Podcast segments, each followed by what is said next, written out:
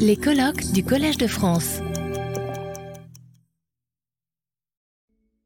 Alors, Alice Dupas est agrégée, docteur en philosophie de, l'ENS de Lyon, et elle est actuellement à terre à l'Université Paris-Sorbonne. Ses recherches s'articulent à l'interface de la philosophie de l'art et, de la et des théories de la cognition.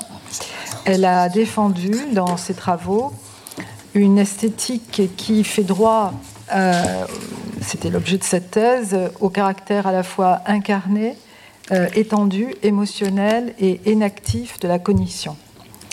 Elle a publié des articles sur la neuroesthétique, sur l'avant-gardisme, sur l'inactivisme euh, esthétique, sur la neuroesthétique.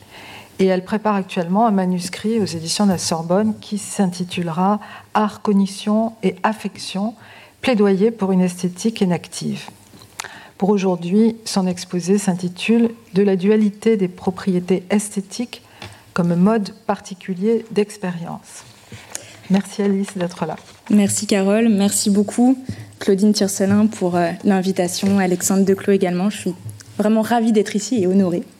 Nous l'avons entendu et retenu euh, depuis ce matin, le réalisme esthétique soutient que les propriétés esthétiques, à l'exemple du beau, sont réelles, au sens où on peut les imputer à des objets qui, ce faisant, les possèdent indépendamment euh, de, tout jugement humain, et l'antiréalisme euh, esthétique, à contrario, va loger ces propriétés dans les représentations du sujet qui encourt l'expérience esthétique. Pour le premier, les propriétés esthétiques existent dans le matériau sensible, lequel dépend lui-même ou survient, on l'a vu, sur des propriétés potentiellement physiques et relationnelles, alors que pour le second, elles existent dans l'univers cognitif du sujet. L'hypothèse que je défendrai ici est celle-ci. Si certes les propriétés esthétiques existent dans et par une matérialité sensible, cette dernière doit encore être appréhendée par un sujet pour être reconnue dans sa dimension esthétique, même si cette dimension lui appartient objectivement. C'est que, à mon sens, les propriétés esthétiques ne peuvent exister pleinement qu'en action, par le prisme de leur actualisation par un sujet conscient encore, bien sûr, faudra-t-il déterminer ce que cette idée d'un exister pleinement, d'une existence pleine, recouvre juste.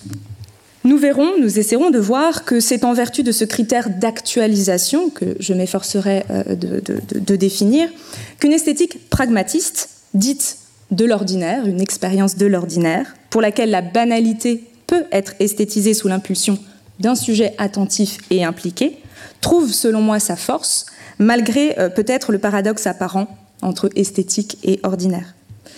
J'essaierai de montrer, de soutenir, qu'une telle esthétique ne tourne pas, en tout cas pas nécessairement le dos, au réalisme esthétique.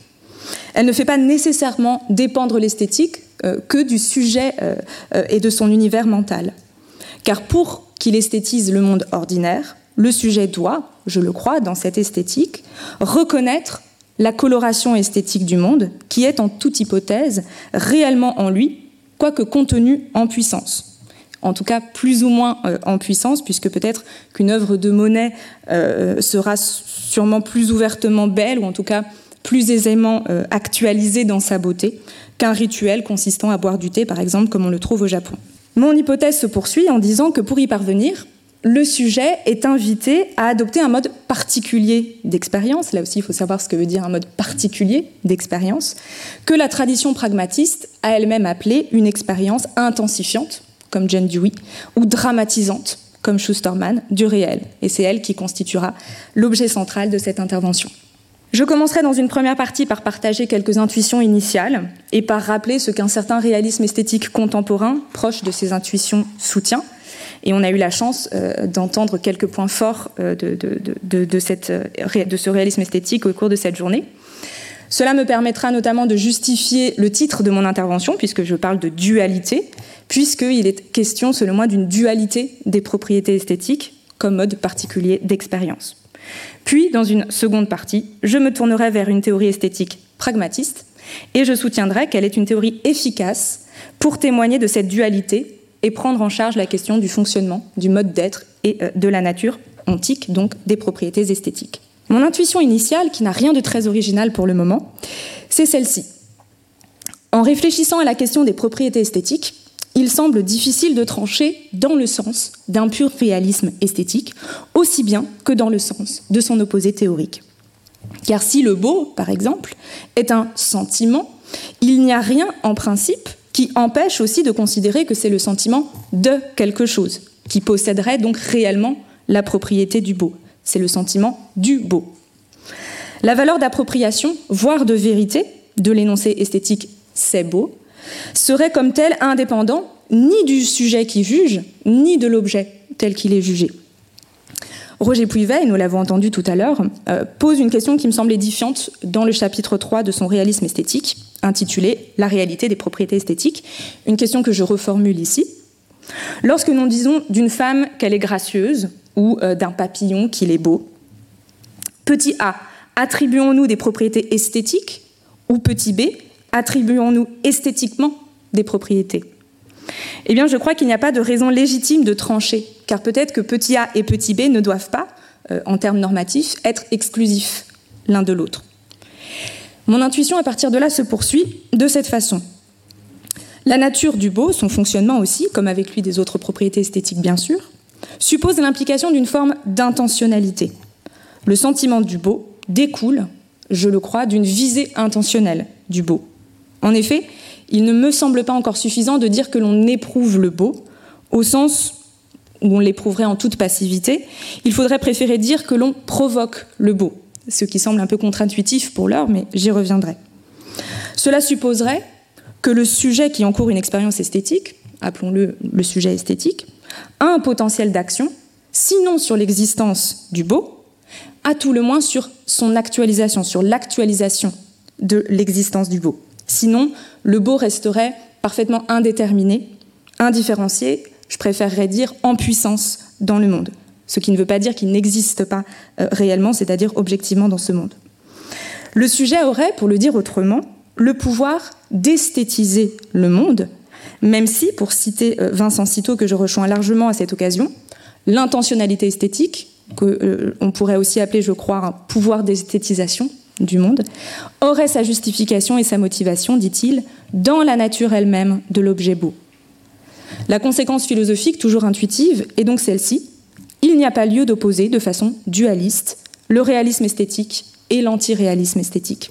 C'est certainement même à leur jonction, dans leur union, que le mode d'existence des propriétés esthétiques peut se faire jour. L'intuition ainsi éclose réclame naturellement précision et légitimation. Donc pourquoi plus précisément parler d'une dualité des propriétés esthétiques sans pour autant induire un dualisme. Le premier point, c'est de dire cela. À mon sens, et toujours sans trop d'originalité, les propriétés esthétiques dépendent fondamentalement de la matérialité sensible de l'objet à esthétiser, de sorte que l'on peut effectivement considérer que les propriétés esthétiques appartiennent à l'objet au sens où elles sont d'abord sous la forme d'une dépendance étroite, dont on a parlé aujourd'hui, euh, et une dépendance que j'essaierai de spécifier euh, autrement tout à l'heure. Et cette première hypothèse en implique une autre. L'accès à ces propriétés nécessite la perception du sujet, qui va faire le lien entre les propriétés esthétiques et ces propriétés donc non esthétiques, que sont donc les propriétés physiques sous la forme d'une dépendance, qui serait ontologique et qui va garantir l'ancrage des propriétés esthétiques dans le monde sensible, dans le monde des choses ordinaires aussi. J'aime bien cette idée pour une raison euh, que j'expliciterai. Dans sa thèse de doctorat dont on a parlé euh, de Sébastien Réau, donc sa thèse s'intitule Métaphysique des propriétés esthétiques, une défense du réalisme, et c'est Roger Pouivet qui en a été le directeur. Donc Sébastien Réau insiste, et euh, je le crois il insiste bien, sur cette idée fondamentale qui permet effectivement de préserver la réalité des propriétés esthétiques. D'après cette première idée, les propriétés esthétiques seraient donc toujours dans et par la matérialité sensible de l'objet. Mais à partir de là, une autre question, là encore intuitive, qui me semble logique et dont on a également parlé, se pose, c'est celle-ci. Un réalisme des propriétés esthétiques ne peut-il pas ménager aussi une place pour les propriétés dites relationnelles? On en a parlé, hein, ce sont ces propriétés contextuelles, historiques, fonctionnelles, qui semble incontournable pour rendre compte effectivement euh, d'une œuvre d'art, par exemple. Puivet et Réau expliquent, et je les rejoins encore sur ce point, que la base de survenance implique aussi, c'est-à-dire en sus euh, des propriétés physiques, des propriétés relationnelles. à l'instar de la place que va occuper une œuvre d'art dans l'histoire de l'art ou à l'instar encore des intentions de l'artiste.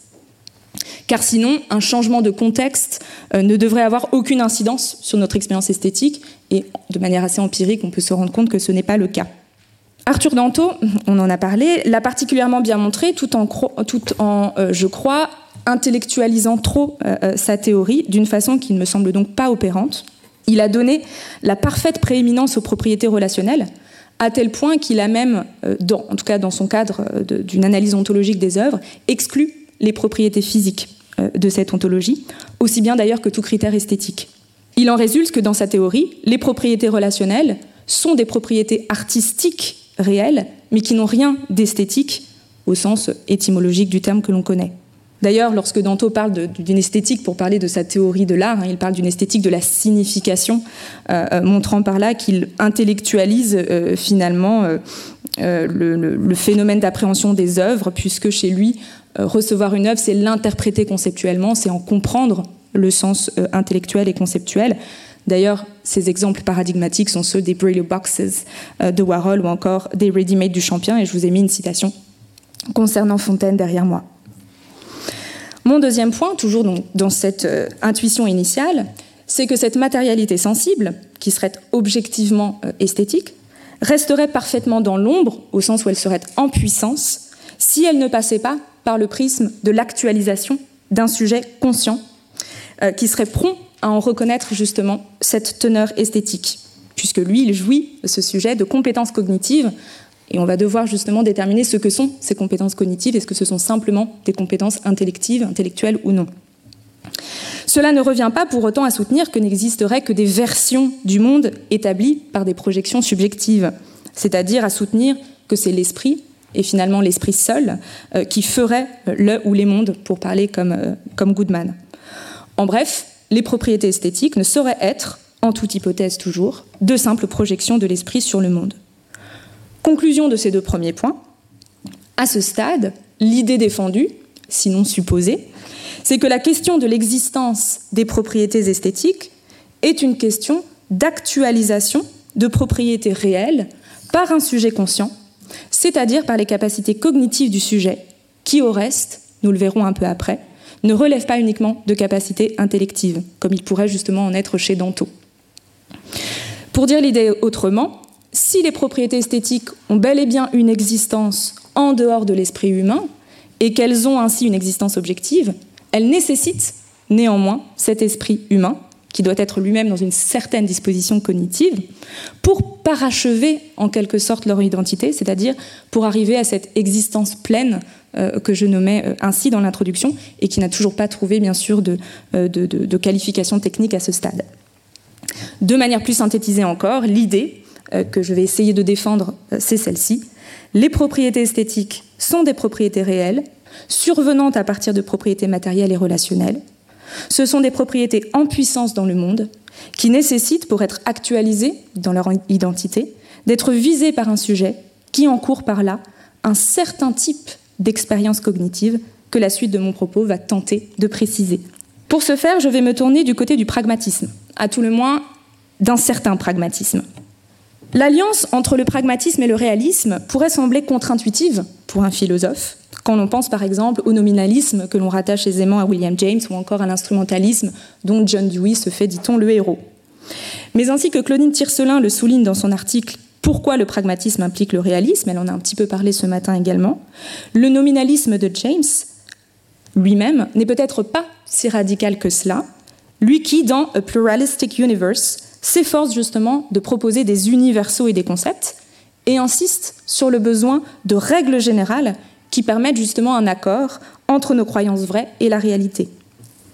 Quant à un autre pragmatiste dont on a également parlé, Charles Peirce, ses accointances avec le réalisme semble plus franche encore, car il y a, ainsi qu'il le revendique, une affinité logique entre pragmatisme et réalisme, dans la mesure où le pragmatisme est, explique-t-il, une méthode, un moyen, un outil, et non pas, en ce sens, une philosophie dernière, une fin, pour aboutir à une métaphysique de type réaliste, qui se veut donc logiquement première par rapport à la méthode pragmatiste employée.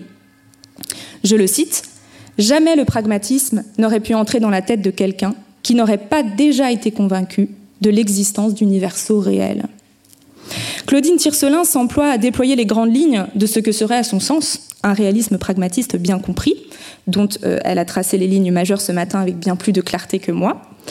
Elle montre que le réalisme dispositionnel de Peirce constitue une attitude pragmatiste qui serait euh, pertinente et dont les enjeux métaphysiques et éthiques, j'insiste sur cette dimension éthique sur laquelle je reviendrai, sont importants et salutaires, notamment pour parer à ce que l'on pourrait appeler et ce qu'elle appelle justement le cynisme relativiste pardon, ambiant.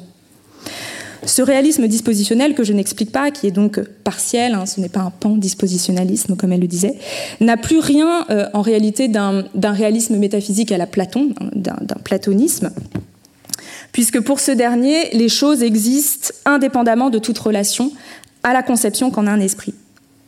Ce euh, réalisme métaphysique se range du côté de ce que l'on appelle en philosophie de la connaissance les théories de la vérité-correspondance, euh, qui posent inévitablement un dualisme entre le sujet et l'objet, un dualisme que j'essaye de contrer un petit peu dans mes travaux euh, sur la cognition 4E à partir de cette idée euh, de, de, reflet, de copie, à savoir que l'univers mental du sujet serait le seul reflet, la seule copie du monde extérieur qu'il se contenterait de se représenter mentalement, en toute passivité, s'entend. Dans le, réalisme dispositionnel de Peirce, et je cite à nouveau euh, Claudine Tiercelin, il n'est pas d'entité universelle ou singulière, totalement indépendante du langage et de la représentation, et donc in fine des outils naturels, cognitifs, humains, et de leur imbrication dans un certain contexte, dans une histoire qui n'y sont pas pour rien non plus dans le fonctionnement et dans la nature euh, de, ces, euh, de ces outils. Raison pour laquelle on peut également appeler cette forme de réalisme, et explique toujours Claudine Tiercelin, un réalisme sémantique. C'est que, en fait, représenter la réalité comme parfaitement indépendante de l'esprit est absurde, car ce qui est réel, c'est ce qui signifie quelque chose de réel.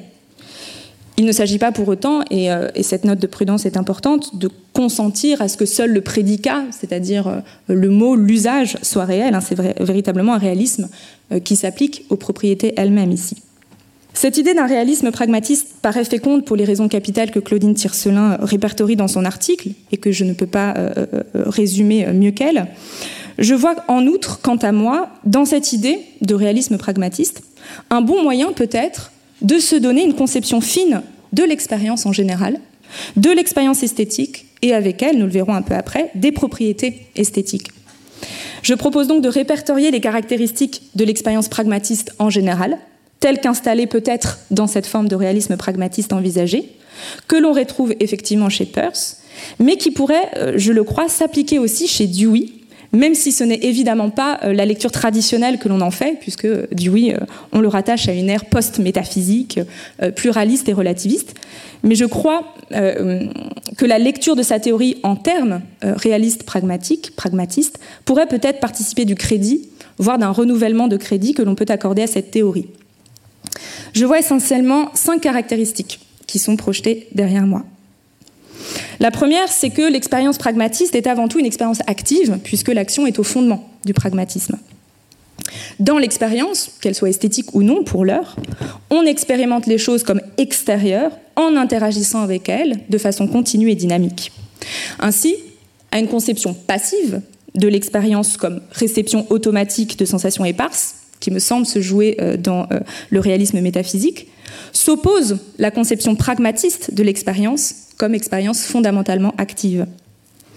Pensons à la manière dont Dewey, qui constituera une référence importante euh, sur la question de l'expérience spécifiquement esthétique, pense l'expérience en général.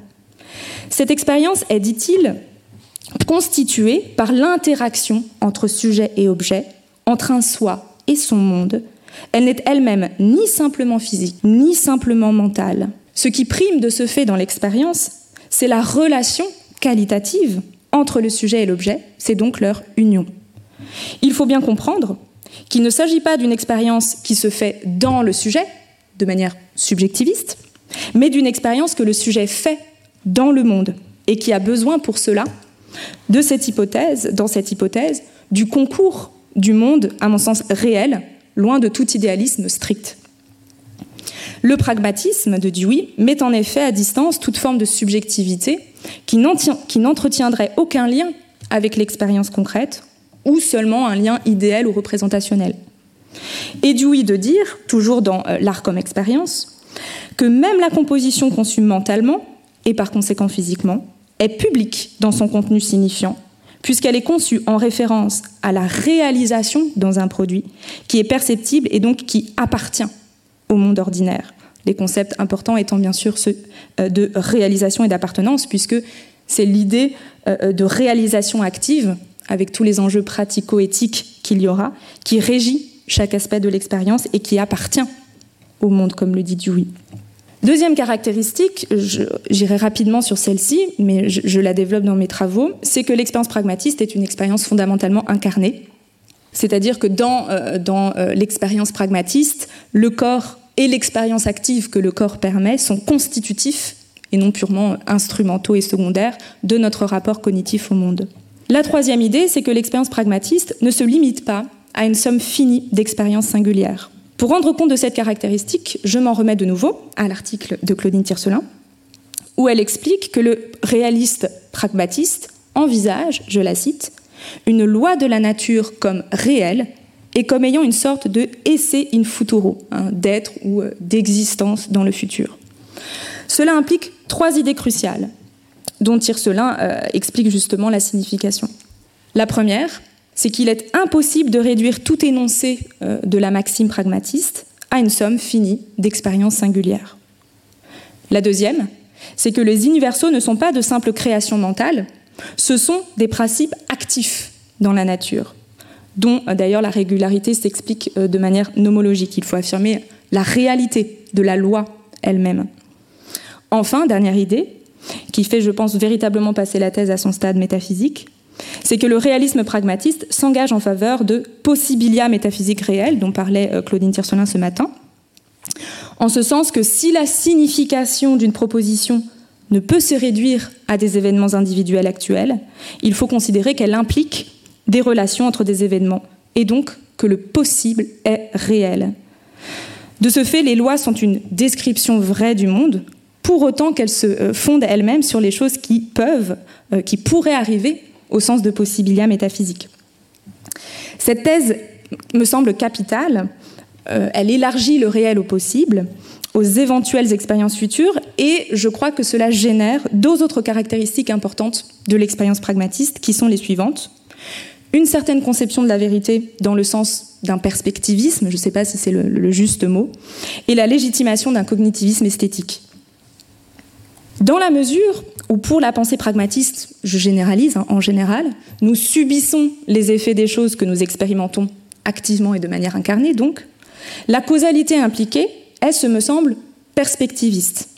Les effets en question que nous percevons dépendent dynamiquement de nos capacités cognitives humaines. Mais la question, bien évidemment, se pose de savoir comment euh, rendre compatible ce perspectivisme avec une thèse réaliste pragmatiste. Eh bien, peut-être en comprenant que cette thèse ne ruine pas euh, la possibilité du vrai et ne fait pas basculer du côté d'un pur relativisme. Le problème de Peirce, par exemple, c'est de faire cohabiter justement une méthode de validation des croyances par réfutabilité, qui insiste donc sur le caractère révisable des connaissances, avec son réalisme. L'idée développée est celle que nous trouvons donc dans les mathématiques, dans l'idée de limite. Euh, à la limite de l'enquête pragmatiste, euh, nous devons tendre vers la vérité. C'est ce que montre par exemple Jean-Pierre Cometti dans Qu'est-ce que le pragmatisme en 2010 à la page 31. Il en résulte peut-être que le pragmatisme euh, est une philosophie évolutive, méliorative, qui met l'accent sur l'action dans l'expérience et donc sur l'importance de l'activité incarnée des sujets dans leur environnement, et euh, ce méliorisme dépend de cette idée que le réel est toujours inachevé et en train de se faire, sous l'impulsion de l'action, et que la vérité elle-même n'échappe pas à ce principe. Elle existe, cette vérité, mais elle est processuelle, en constante évolution, sous l'influence des actions humaines incarnées. Ces quatre premières caractéristiques font signe, je crois, vers la possibilité d'un enrichissement cognitif, voire d'une phronésis, d'une forme de sagesse pratique, qui serait en quelque sorte la finalité, euh, une conséquence pratique de l'expérience et qui guide aussi en quelque sorte l'hypothèse réaliste au sens pragmatiste. Le méliorisme dont on vient de parler détient chez Dewey notamment euh, une euh, implication pratique importante. La valeur d'une chose ou d'un objet résiderait aussi dans sa propension à enrichir la vie dans son développement et dans ses transactions avec le monde, bien loin donc de toute idée de désintéressement, d'indifférence épistémique à l'égard de l'objet. On peut souligner que cette dimension pratique du pragmatisme apparaît surtout chez Dewey quand il s'agit d'art. Dans un chapitre intitulé The Educative Function of a Museum of Decorative Arts, il insiste sur le rôle majeur que jouent les musées dans l'éducation. Il attribue ainsi à l'art la fonction de former les masses, une thèse que l'on retrouvera d'ailleurs clairement énoncée chez Goodman hein, quelques années euh, plus tard euh, dans euh, un article sur la fin du musée. L'implication de l'esprit humain dans l'existence pleine, au sens d'une existence accomplie des propriétés, entraînerait alors l'idée que le dit esprit a un accès, un accès épistémique à ses propriétés, et donc qu'il peut les connaître, qu'il peut connaître quelque chose sur le monde et sur les œuvres d'art dans le cadre de l'esthétique artistique, et non seulement sur ce qui relève de son ressenti subjectif. Tel est effectivement le principe de ce que l'on appelle le cognitivisme esthétique et que l'on rattache aisément à Goodman dans la tradition philosophique. Dans sa philosophie de l'art, le fonctionnement esthétique des œuvres d'art, donc chez Goodman, en tant que symbole, exige de la part des destinataires une sorte de maîtrise intellectuelle et logique des systèmes symboliques complexes et denses. D'ailleurs, pour qu'une œuvre soit actualisée, euh, Goodman dirait implémentée, elle requiert une conduite attentionnelle de la part du destinataire. Ne nous méprenons pas toutefois, Goodman n'est pas un réaliste. Il est au contraire un irréaliste et il n'admet pas l'existence euh, réelle des propriétés. Il est nominaliste également, en refusant d'imaginer un monde ready-made, un monde tout fait, qui serait indépendant de nos manières, euh, des versions que nous construisons. Et je crois qu'il faut donner raison contre Goodman à Sébastien Réau, une fois encore, qui souligne ceci. Goodman parle sans cesse dans ses écrits de progrès de notre compréhension, de réorganisation de nos connaissances ou encore de la découverte de nouvelles différences. Cependant, il n'est pas du tout sûr que les termes de compréhension, de connaissance, de découverte conservent leur signification ordinaire dans un contexte irréaliste. Pourquoi? Parce que justement, le critère de vérité, dans un contexte irréaliste, a perdu de sa superbe, a perdu de sa valeur, au point finalement de pouvoir, voire même de devoir entraîner une forme de relativisme, malgré les précautions que prend Goodman en parlant par exemple d'un relativisme sous contrainte de rigueur. Réau de conclure, le réalisme, en l'occurrence ici le réalisme esthétique, constitue bien le cadre naturel dans lequel s'inscrit l'idée d'accomplissement cognitif. Car si on renonce à la vérité, à une forme de vérité donc pragmatique, comme on l'a vu, ou pragmatiste, comme on l'a vu avant, une vérité processuelle, une vérité en mouvement, qui tend euh, vers un, horizon asymptotique de vérité idéale, il n'y aurait plus d'étalon à propos duquel comparer le progrès de ses connaissances et de ses compréhensions euh, lorsque nous expérimentons le monde et lorsque nous expérimentons euh, les choses esthétiques. On pourrait à l'avenant faire cette autre remarque à Goodman, avec l'appui de Dewey, c'est qu'en minorant l'aspect immédiatement qualitatif de l'expérience esthétique, Goodman aurait réintroduit par ailleurs une hiérarchie entre la cognition et l'émotion. Il aurait donc lui aussi, je crois, euh, par trop intellectualisé l'expérience esthétique euh, qu'il disait pourtant avoir sensibilisé. Donc c'est pas du côté goodmanien ou dans une forme de, réalisation euh, du réalisme goodmanien que je me pencherai, que j'irai. Maintenant que nous avons pointé les caractéristiques principales de l'expérience pragmatique ou pragmatiste en général, du point de vue peut-être de ce réalisme pragmatiste, je souhaiterais tirer quelques conclusions concernant l'expérience pragmatiste en esthétique, d'une part, et le réalisme esthétique pragmatiste, d'autre part, en réfléchissant à partir de l'approche de Dewey, d'une certaine lecture de l'approche de Dewey. L'idée de réalisme pragmatiste nous dirige, nous l'avons vu peut-être, vers une troisième voie qui n'oblige pas à trancher entre position réaliste et position anti-réaliste. Car si nos schèmes conceptuels, perceptuels jouent un rôle central dans nos façons de concevoir ou plutôt de vivre euh, la réalité, l'on n'est pas forcé de défendre une posture relativiste pour autant. Cette troisième voie suppose l'abolition de quelques dualismes, au premier rang desquels, duquel le dualisme objet-sujet, autour du principe unificateur de l'expérience pragmatiste. Dewey rend bien sûr compte hein, de ce caractère unifié du corps et de l'esprit, en termes assez clairs dans expérience et nature. L'idée que la matière, dit-il, la vie et l'esprit représentent des êtres séparés de l'être, est une doctrine qui provient, comme tant d'erreurs philosophiques, d'une substantialisation de fonctions possibles. C'est que Dewey défend une approche transactionnelle, dans laquelle le sujet et l'objet émergent à partir d'un processus commun, c'est l'expérience comme faire. Ainsi, le rapport de l'esprit à la matière n'est pas une conception binaire, mais esprit et matière sont plutôt des pôles complémentaires dans un unique champ d'activité qui est celui de l'expérience humaine. Et ça me pose la question justement du tropisme ou de l'universalisme en matière de réalisme, mais je n'ai pas encore réfléchi à la question, ça m'a donné matière à penser. À partir d'une lecture de l'art comme expérience de Dewey, Charles Florent invite justement à repenser le débat réalisme-antiréalisme à partir de la théorie euh, donc de Dewey. Je cite une partie euh, de, ces mots à la page 28 dans l'esthétique radicale de John Dewey. Pourtant, ne faut-il pas considérer que ce clivage lui-même suppose une vision déjà biaisée de l'expérience esthétique?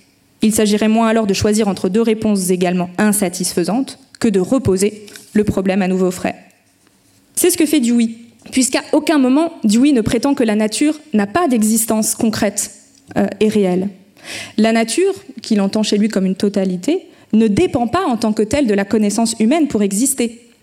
Cela vaut pour les choses physiques, autant d'ailleurs chez lui que pour les lois de la nature, à l'instar de la loi de causalité. Cela vaut au demeurant pour ce qui a été expérimenté, pour ce qui sera expérimenté, et pour ce qui peut possiblement un jour être expérimenté. Hein, c'est les possibilia que l'on retrouve, euh, dont, dont, parlait Claudine Tiercelin dans l'article précité. Cela signifie, dans le pragmatisme de Dewey, qu'il y a de l'existant et même de l'existant réel, ça c'est moi qui l'ajoute, avant tout acte de connaissance, avant toute appréhension par un sujet conscient. Ce que le pragmatisme soutient toutefois, il est vrai, c'est que la nature de cet existant peut changer sous l'impulsion de son actualisation signifiante. En cessant d'être considéré comme un être opposé au monde en le surplombant, le sujet humain devient un point qualitatif focal dans la mesure où il condense en lui une capacité de développer au moyen de ce qui est possible, les relations qui peuvent modifier qualitativement le monde dans une situation singulière et présente. La nature peut donc changer qualitativement en substance. Et le mot est ici signifiant, car il suppose que c'est bien à une nouvelle qualité ontologique de la nature, singulière et, présente, que l'on peut parvenir sous l'effet de l'actualisation euh, des propriétés par le sujet. Si l'actualisation passe par un acte intentionnel, il n'y aurait donc toutefois pas de hiérarchie entre sujet et objet, puisque c'est de l'interaction continue, dynamique et incarnée entre le sujet et l'objet que quelque chose comme des propriétés du monde peuvent exister en actualité. L'existence complète et donc actualisée des propriétés dépendrait, donc d'une forme d'expérience. Car si l'on peut avoir une expérience sans actualiser ses propriétés, puisque toute expérience n'est pas actualisante esthétiquement en ces termes, on peut aussi faire une expérience. Et c'est là que l'on activera ces propriétés qui existent en puissance dans et par la matière sensible et relationnelle. C'est justement cette importance du faire, cette précédence de la pratique sur le théorique, et peut-être aussi sur l'intellectualité, euh, qui place du oui entre réalisme et antiréalisme, selon moi.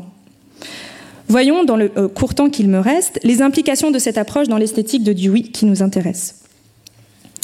Je vous ai mis euh, sur la slide derrière moi une citation de Olivier Quintin sur Dewey, sur le réalisme esthétique et l'antiréalisme esthétique euh, qui se joue chez lui, chez lui, et je vous laisserai la lire. Je crois que le tour de force opéré par Dewey est certainement le suivant. Il a désessentialisé, on en a un petit peu parlé aujourd'hui, l'art pour ne plus le couper des formes, euh, euh, euh, des expériences de la vie, sans cependant avoir renoncé, ou en tout cas la lecture que j'en donne, n'invite pas nécessairement à renoncer à toute forme de réalisme. Car le principe jouyen est celui de l'unité de l'expérience, lequel ne saurait souffrir d'un pur subjectivisme ou idéalisme. Florent le remarque là encore fort bien, je le cite. Cette distorsion de l'approche pragmatiste de l'expérience, au terme de laquelle elle deviendrait cette excroissance incompréhensible de la subjectivité, n'existe en aucun droit dans la reconstruction philosophique de l'expérience à laquelle se voue Dewey. Qu'est-ce alors qu'une expérience esthétique au cœur de ce principe de l'unité de l'expérience?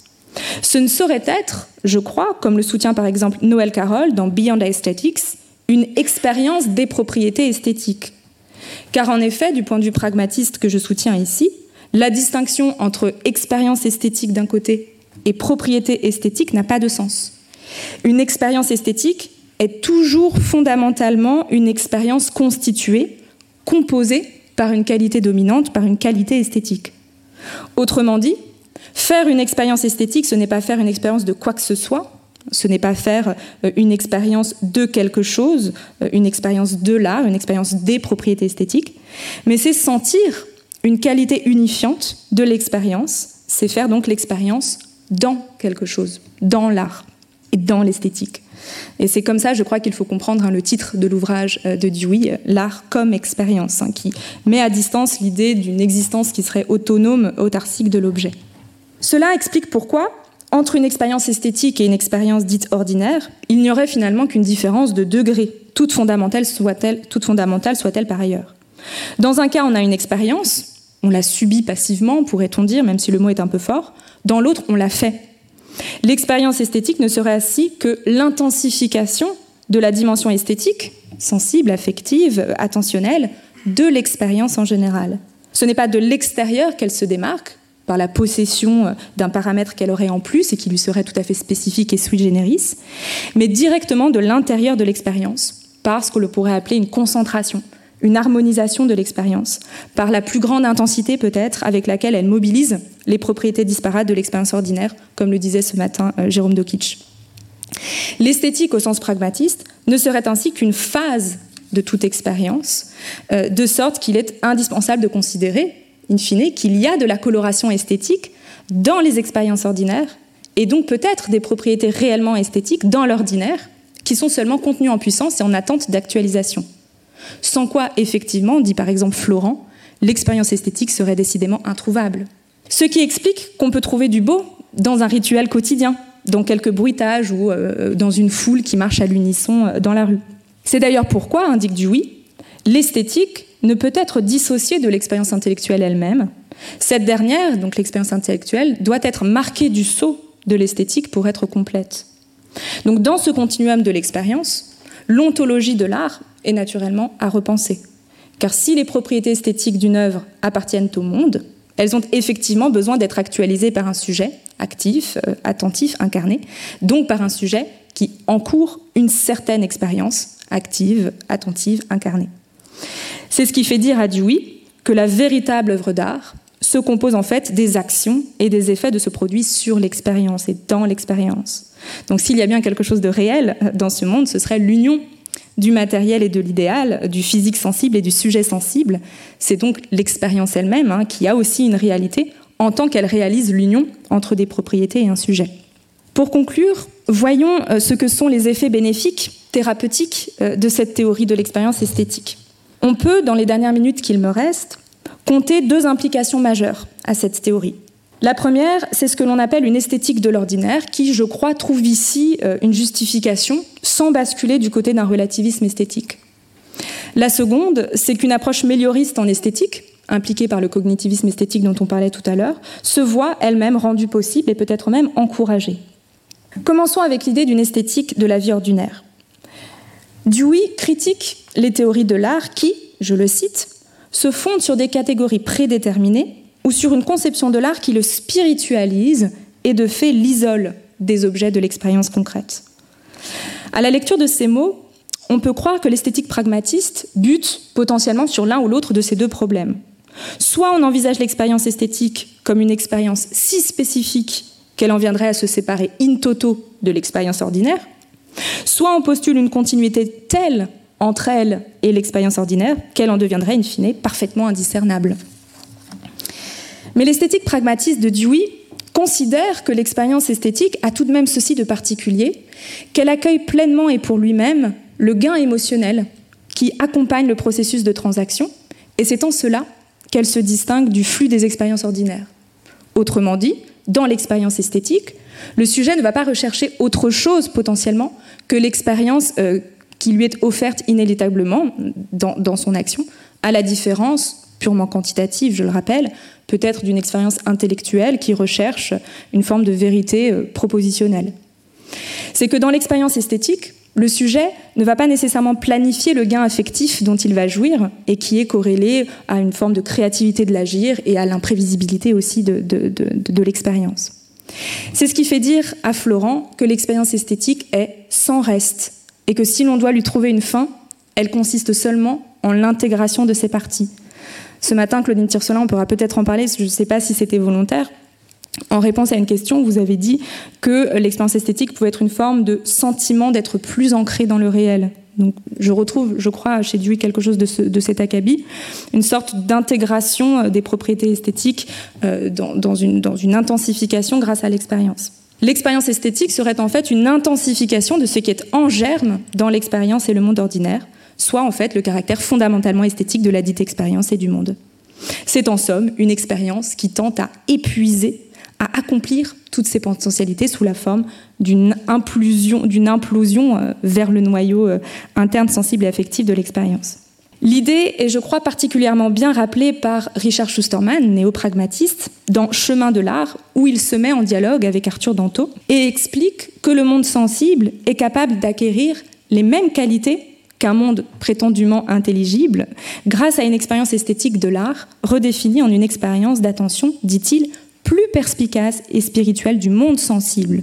Cette, expérience n'est pas une transposition verticale vers un ailleurs, c'est la sensation plus vive, plus immédiate, plus concentrée d'être ancré dans ce monde et euh, euh, d'en saisir toutes les propriétés.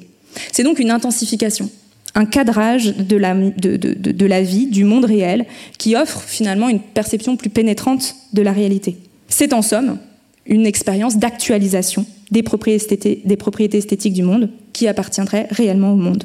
En effet, Schusterman, à la suite de Danto, parle en termes de transfiguration esthétique. L'expérience esthétique est, dit-il, la transfiguration des objets ordinaires ou de l'expérience banale en une expérience de perception plus intense, caractérisée par une conscience soutenue, sensible, plus élevée.